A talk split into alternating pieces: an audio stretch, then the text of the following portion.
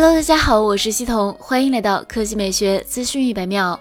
iOS、iPadOS 十五正式跟我们见面了，而对于这个系统，其实并不能算是大改版本，苹果只是对以往的一些薄弱的功能进行了加强，比如主屏幕和多任务等等。iPadOS 十五将使主屏幕更容易定制，并允许更灵活的放置小工具，你现在可以把它们贴在你喜欢的任何地方。这项功能去年已经出现在了 iOS 十四中。苹果还为 iPadOS 带来了应用程序库，与 iPhone 一样，它将带来保持一个不那么杂乱的主屏幕，把你很少使用的应用程序归档到一个自动组织的文件夹部分。在 iPad 上，应用库位于 Dock 中。接下来是 iPadOS 功能介绍，iPadOS 上的主屏小部件更加丰富了，而且你可以将各个小部件自由挪动、重新排列。小部件看起来很棒，不过真的很大。另外还有一个新的查找我的小工具。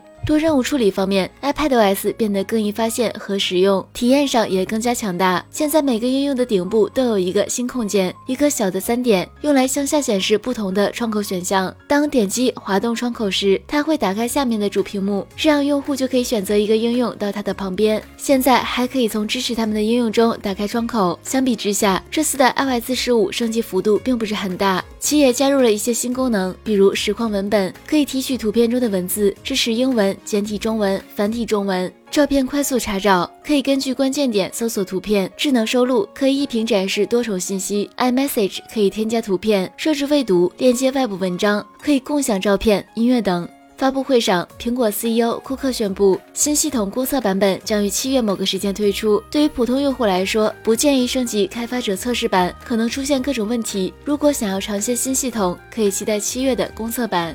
好了，以上就是本期科技美学资讯每秒的全部内容，我们明天再见。